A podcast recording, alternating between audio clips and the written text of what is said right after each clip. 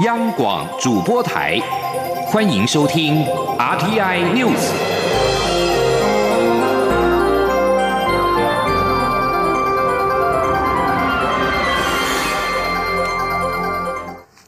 各位好，我是李自立，欢迎收听这一节央广主播台提供给您的 RTI News。香港政府公布港区国安法实施细则，今天生效。内容规定，警方侦办国安案件，在紧急情况下可以不需要手令即可搜查，而官方更可冻结及没收危害国家罪行者的相关财产。另外，警方也可以申请手令，要求被查者交出旅行证件，并限制其离开香港。港区国安法更授权港警可以要求外国籍台湾政治性组织及其代理人缴交涉港活动的资料。对此，蔡英文总统今天强调，会紧盯港区国安法的施行情况，若对我国造成伤害或有不合理的情况，必要时我方会考虑祭出反制措施。对此，陆委会也表达强烈的不满及谴责，并要求香港方面应该保障我驻港机构不受任何政治干扰。政府也会采取一切可能的行动，保障国人在香港应有的权益跟自由安全。记者。王兆坤的报道：港府七号实施《香港特别行政区维护国家安全法》第四十三条实施细则。陆委会表示，该实施细则定义模糊、腐烂，对于长期在香港从事民间交流服务的台湾政党、民间团体、驻港机构及人士极不尊重、不友善，除制造我在港国人恐慌，更扼杀台港正常交流互动。陆委会认为。这形同是集权政体无限扩权的思想审查，我们不仅感到错愕，也严正警告北京及港府，不要逾越违反人权及侵害我在港团体及机构正常权益的界限。陆委会副主委邱垂正说：“我方已多次的声明，我们关心香港情势，但从未介入。我驻港机构更是经过双方换文同意，提供民间交流服务的机构。”长年以来，我驻港机构亦未逾越分际。香港方面应依双方协议，保障我驻港机构不受任何的政治干扰。相关方面切勿无限上纲、轻举妄动，破坏台港及两岸关系。陆委会表示，政府将进一步厘清该法范畴与咨询法律意见，与各国保持合作，并采取一切可能的行动。保障我机构及国人在港应有权益与自由安全。中央广播电台记者王兆坤台北采访报道。位于非洲的索马利兰共和国，一九九一年宣布自索马利亚独立。我国日前跟索马利兰互设具官方性质的代表处。中国外交部发言人赵立坚六号批评是民进党当局病急乱投医，并强调台湾是中国不可分割的一部分。对此，我外交部发言人欧江安今天回应表示：“中华民国台湾不是中华人民共和国的一部分。作为国际社会负责任的利害关系者，我国政府跟人民以各种方式回馈国际社会，并且基于互惠互利的精神，与世界上任何一个追求民主、爱好和平的国家发展合作。台湾不需要中国政府说三道四，中共政权也无权智慧。”另外，西藏精神领袖达赖喇嘛日前谈到自己生日愿望是希望能够再度访台。对此，外交部发言人欧江安今天也表示，外交部目前没有收到访台申请，如果收到，会根据相关规定办理。外交部会持续透过管道了解磋商，欢迎达赖喇嘛再度来台弘法。天气炎热，许多国中小的教室没有冷气，学生们上课酷热难耐。行政院长苏贞昌今天宣布，行政院将花费新台币三百二十三亿元的经费，先改善全国中小学的电力系统，并在二零二二年的夏天以前，替全国十万间的教室全面装设冷气，让孩子们拥有好的学习环境。记者王威婷的报道。台湾近来高温炎热，不少地方首长都呼吁中央补助地方替国小教室装设冷气。行政院长苏贞昌七号视察台南白河国小老旧校舍改善情况后宣布，行政院将以三百二十三亿元的经费，先改善国中国小电力系统，在二零二二年夏天之前替全国教室装冷气，相关经费由前瞻预算指引。苏贞昌表示，行政院已经先拨款二十三亿给教育部盘点全国国中国小的校舍情况，并着手改善电力系统。他也要求经济部和台电公司体检学校的电力设备，要改善电力系统才能装冷气。苏贞昌表示，各校也要同步加装太阳能板和降温设施，在冷气还没有安装之前，完成这些前置作业。苏贞昌说。二零二二年夏天前全面完工，也就是今年没有冷气，明年还在赶工中，后年夏天前全部完工，然后我们每一个教室都有冷气。苏贞昌表示，替全国十万间国中国小教室装冷气是一笔大工程。他请经济部与电器工会洽谈，统一供货、计算价格，希望为学童装的冷气有品质保证。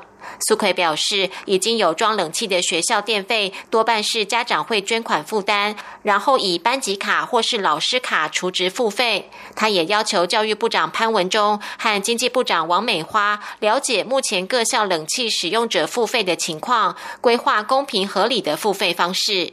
苏贞昌表示，他了解地方政府财力有限，行政院也会依照各地财政状况为地方分担百分之七十到百分之八十八的电费。但是他不希望由中央全额负担，因为这样可能会发生吃到饱的情况，也会浪费电。且地方政府也应该拿出诚意，努力替自己县市的孩子改善教育环境。中央广播电台记者王威婷采访报道。政府将在两年内让全国的教室全面装设冷气。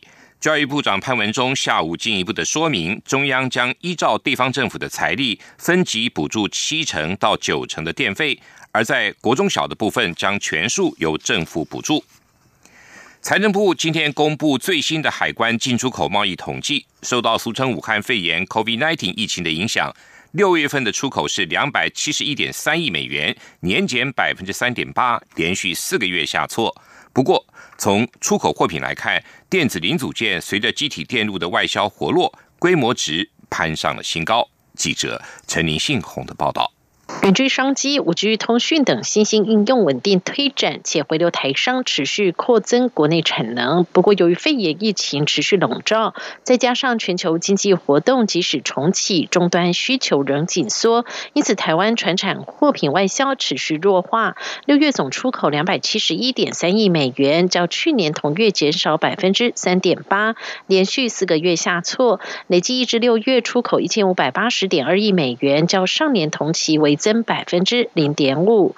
从出口货品来看，受到原物料价格下跌冲击，矿产品在六月出口年减百分之六十五点五，创下历年最大降幅。纺织品受厂商下单仍偏保守，出口值降至历史新低。但电子零组件随机体电路外销活络，规模值攀上新高。资通与视听产品受惠宅经济需求强劲，也年增百分之十三。科技和传产相关产品出口呈现两样情。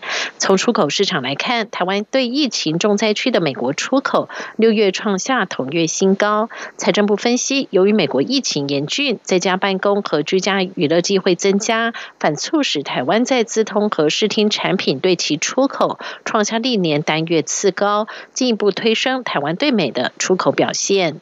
财政部统计处处长蔡美娜说。除了资通与视听产品以外，其他的大部分都是下降，就是明显的比上个月表现都来得不好，降幅的扩大或是我邮政整复，但是唯独资通与视听产品表现非常的好，创下历年单月的次高。那这里面增加最多的当然是笔电或者是伺服器，啊，路路由器啊这些等等东西。所以我们推断，这跟宅经济，也就是远距的办公啦，或是居家的一些教育、呃娱乐等等，会有关。对于七月出口展望，财政部认为，由于国际疫情有二次爆发的风险，再加上美中贸易纷争仍存在，因此七月出口可能仍呈现盘整，减幅和六月不会差太多，大约在负百分之一点五至负百分之四之间。中央广播电台记者陈琳信鸿报道。另外，行政院主计总处今天公布的六月份消费者物价指数 CPI 比上年同月下跌了百分之零点七六，连续五个月呈现负成长，但是跌幅已经收敛。主计总处分析，油价跌幅已经比上个月收敛，疫情也趋缓，下个月的物价跌幅应该也会收敛。记者杨文军的报道。主计总处六号指出，六月 CPI 较上年同月下跌百分之零点七六，已连续五个月下跌，主要是因为油料费、燃气及水果价格下跌，加上旅馆住宿费及通讯费调降，连过去被形容易涨难跌的外食费也仅上涨百分之零点八，创一百一十二个月来最低涨幅。主计总处分析，六月仍受到国际油价下跌及武汉肺炎疫情影响，物价续成负成。成长，尤其油料费下跌百分之二十一点七五，影响总指数下跌零点六个百分点。不过，油价跌幅已经较上月的三成五收敛，疫情也趋缓，下个月物价跌幅应该也会收敛。主席总处专门委员邱淑纯说：“陆续陆续有一些紧张的情势啊，对，然后再加上那个，其实美国那个疫情其实好像也还没有控制住哦，对，所以呃，接下来的变化其实还是要持续的观察，对。”不过，应该可以可以肯定的是，不管是 CPI 或者 WPI，它的跌幅下个月应该都还是会收敛。邱淑纯也指出，以国际油价回升的速度，下个月有机会回到每桶五十美元。尽管跟上年同月相比跌幅仍大，但对物价影响将趋缓。这次若扣除蔬菜、水果及能源后的总指数，也就是核心 CPI，则涨百分之零点一三。邱淑纯也补充，国际上认为物价连续两季负成长就达到通缩标准，但台湾经济仍稳定成长，没有供给过剩也。也没有需求不足，所以没有通缩疑虑。中央广播电台记者杨文君台北采访报道。就在日本豪雨成灾，造成了至少五十个人罹难、十多人下落不明之际，日本当局警告，今天会有更多的豪雨侵袭九州。日本政府发言人内阁张官房长官菅义伟在例行记者会上说，封面预料会持续到九号，降雨可能从日本西部扩大到东部。呼吁日本民众采取必要的预防措施，确保安全。菅义伟表示，警察、自卫队跟海岸防卫队都在努力进行搜索跟救援工作。日本放送协会的画面显示，河川遭到淹没，住家被毁，而道路则被土石流所淹没。日本六号已经向居住在九州长崎、佐贺跟福岛三个县超过五十万民众发布了洪水警告。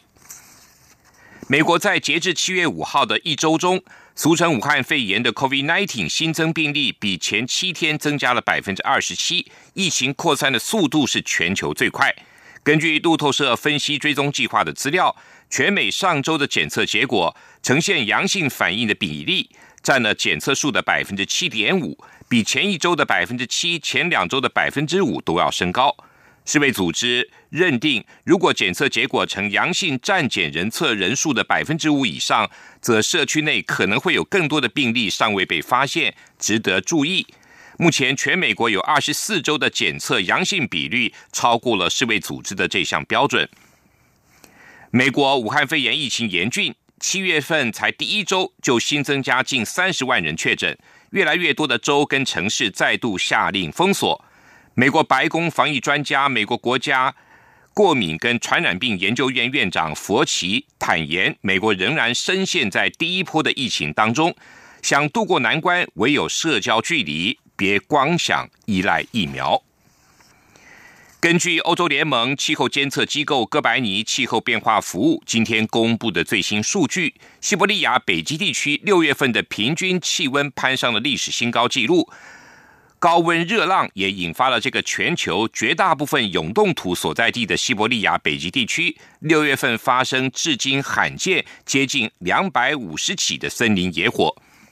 哥白尼气候变化服务表示，部分科学家称此为全球发出的警戒呼叫。哥白尼气候变化服务指出，西伯利亚北极地区六月份的平均气温跟往年的平均值相比，超出了摄氏五度以上。这里是中央广播电台台湾之音。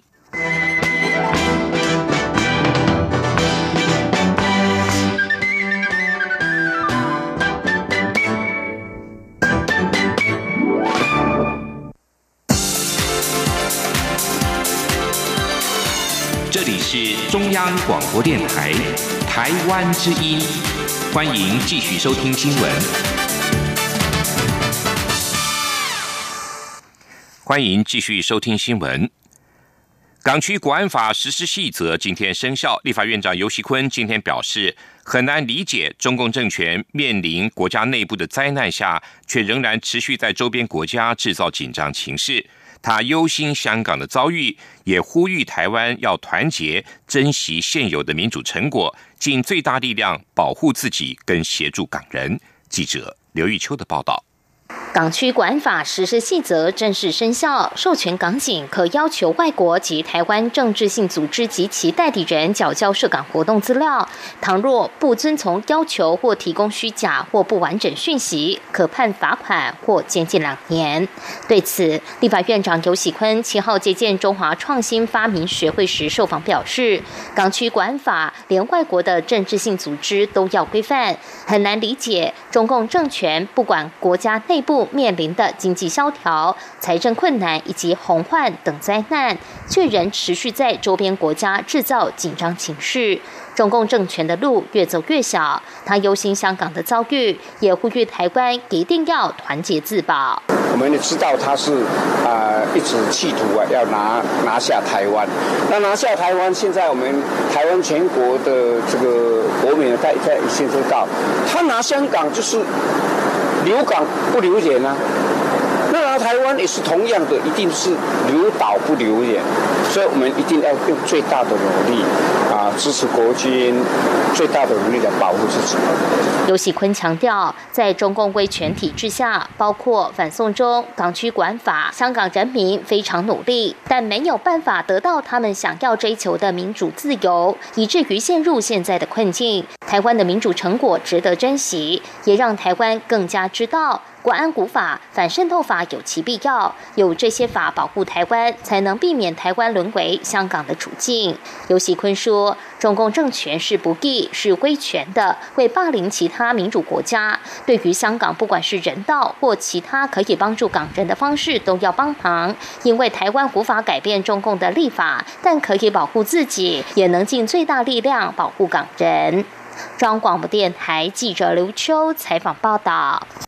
针对香港公布港区国安法施行细则，国民党今天表示，台湾是自由民主社会，与外国或其他地区交流难免涉及到个别政治主张。该细则对于台湾政治性组织或其代理人的相关要求，不应该影响台港的民间交流，更不能阻碍台港官方的互动。国民党不乐见这项细则的相关规定，呼吁港府审慎处理。外交部驻日内瓦办事处有人员确诊俗称武汉肺炎的 COVID-19。外交部发言人欧江安今天主动说明，这位同仁目前没有明显的症状，其余人员则未有身体不适。外交部会持续掌握状况。不过，驻日内瓦办事处已经暂停关闭，开始执行远距办公，领物柜台也暂停收件。记者王兆坤的报道。针对我驻日内瓦办事处有一名人员确诊 COVID-19 一事，外交部发言人欧江安表示，该员目前无明显症状，住处其余人员及眷属目前都未有身体不适情形。欧江安说：“我们驻日内瓦办事处将是需要会安排其余的人员以及眷属在这几天进行裁剪，我们会持续掌握原件健康的状况。外交部，我们已经将本案通报给中央流行疫情指挥中心。”欧江安指出，这位同仁上周因胸腔不适就医，并遵照医生建议预防性裁剪武汉肺炎病毒，六号被通知确诊。关于住处业务，欧江安表示，由于驻日内瓦办事处人员编制不大，为确保同仁原卷健康及对外业务正常运作，住处已依远距上班原则采取相关措施，包括从七号起远距办公十四天到七月二十号。在此期间，住处办公室进行全面消毒，并暂时关闭。住处人员暂停外出会晤。侨胞若有急事，可透过紧急联络电话联系。住处领务柜台暂停收件。外交部建议急件需求者，可先赴我国位于伯恩的驻瑞士代表处办理。中央广播电台记者王兆坤台北采访报道。台北市长柯文哲、交通部长林佳龙跟卫生福利部部长陈时中，今天在台湾境内解封满月之际，首度为台北市的双层观光巴士同台行销。不过，媒体却逼问许多尴尬问题。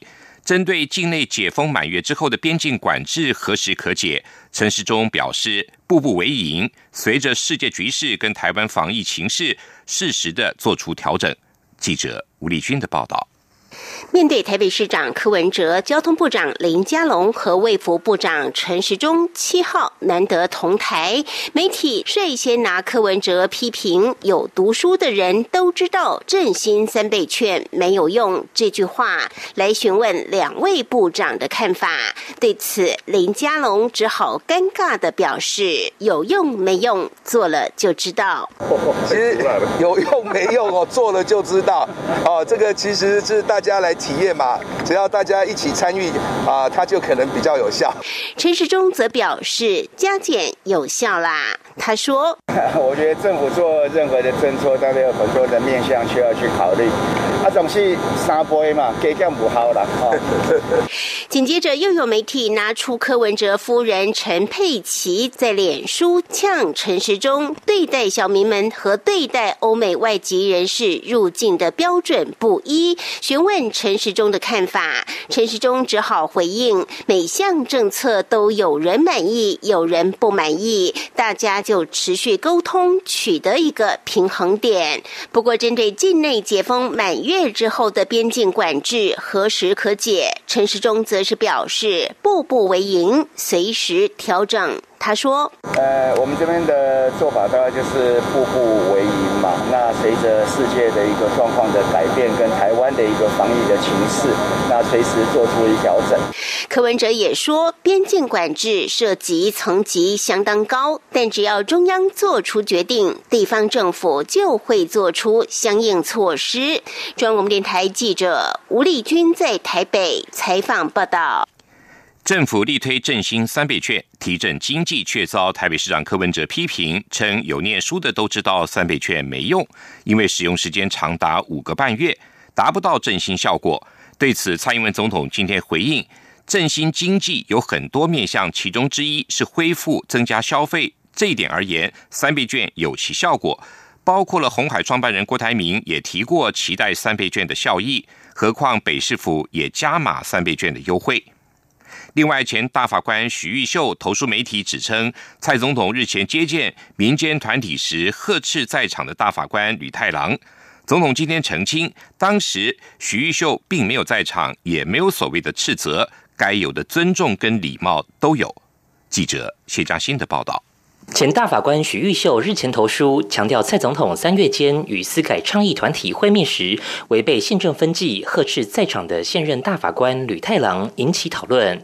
蔡总统七号出席活动时也还原现场，总统指出，许玉秀当时并没有在场，这场会面是几个民间团体认为在司改会议后与相关机关交换意见有不顺畅之处，因此提出会面。他除了接见以外，也安排相关单位参加，当时。该有的尊重与礼貌都有。总统说：“那么我也有接见他们，那么同时也请了相关的呃单位哦派人来参加哈。那李太郎大法官是以前秘书长的身份，因为他呃最清楚跟这一些民间团体沟通的情况哈。那当场没有所谓的斥责了哈，应该有的尊重跟礼貌都有的。”而针对民间司改会董事长林永颂批评不懂陪审制，总统认为每个人对不同事情都有看法，意见也不尽相同，不要否定别人意见的价值。总统也说，国民法官法是重要的司改项目，希望透过人民扮演国民法官与职业法官一起审判，让判决品质既有专业层面，也有国民感情的层面。目前提出版本是经过司法国事会议讨论，厘清许多事情。后，且考量现行司法制度以及长久以来施行的法律制度，所提出较为可行的版本，希望能先上路，让社会开始熟悉这套新方式。中央广播电台记者谢嘉欣采访报道。机关署今天公布，北部一名四个月大男婴疑似吃入了含有肉毒杆菌孢子的食物而中毒。这一起确诊个案不仅是今年的首例，也是肉毒杆菌列为法定传染病以来年纪最小的确诊个案。记者肖兆平的报道。卫生福利部疾病管制署七号宣布，国内出现今年首起的肉毒杆菌中毒病例。这名确诊个案是一名北部四个月大的男婴。值得注意的是，这是疾管署两千零七年将肉毒杆菌列为法定传染病以来年纪最小的确诊个案。疾管署疫情中心副主任郭宏伟表示，这名男婴是在六月中旬开始吃家人准备的副食品，其后陆续出现。现便秘、食欲差、呼吸急促、发烧等症状。六月二十五号住院治疗，经检验确认是肉毒杆菌中毒。他说：“那个案他在从六今年六月中旬开始有食用自制的一些副食品，那在六月二十三号的时候有出现相关的症状。那经过呃就医以后，然后呃通报，那并且在。”呃，这个检验出这个呃，确认为肉毒杆菌中毒的一个个案。那为了要厘清这个个案它可能的感染源，那我们也有采集个案的食物检体。那目前检体还在呃检验的当中。防疫医师林永清解释，一岁以下的婴儿因为免疫系统还不够健全，且肠道菌丛也还没有发展完毕，期间一旦误吃含有肉毒杆菌孢子的食物，很可能就会在肠道内产生毒素。他说，所以他有可能是吃入食吃到这个肉毒杆菌的毒素，那也有可能是吃到孢子。那如果是吃到毒素的话，它发病会比较快，大概是呃十二到七十二小时就会有症状。那不过如果是吃到孢子的话，这个孢子会在肠道里面增殖，增殖之后再产生毒素。所以从吃进孢子之后，一直到发病的时间可能会长达到三十天。林永清表示，肉毒杆菌孢子容易存在自然界，所以带皮蔬果或青菜一定要彻底清洗、去除泥土后再进行食品调理，以降低肉毒杆菌的中毒风险。机关署也提醒，有鉴于婴儿的抵抗力发展，建议满六个月后再开始添加副食品，以免感染肺炎、中耳炎、肠胃。炎等情况。中央广播电台记者肖兆平采访报道。继续报道今天的前进新南向。前进新南向。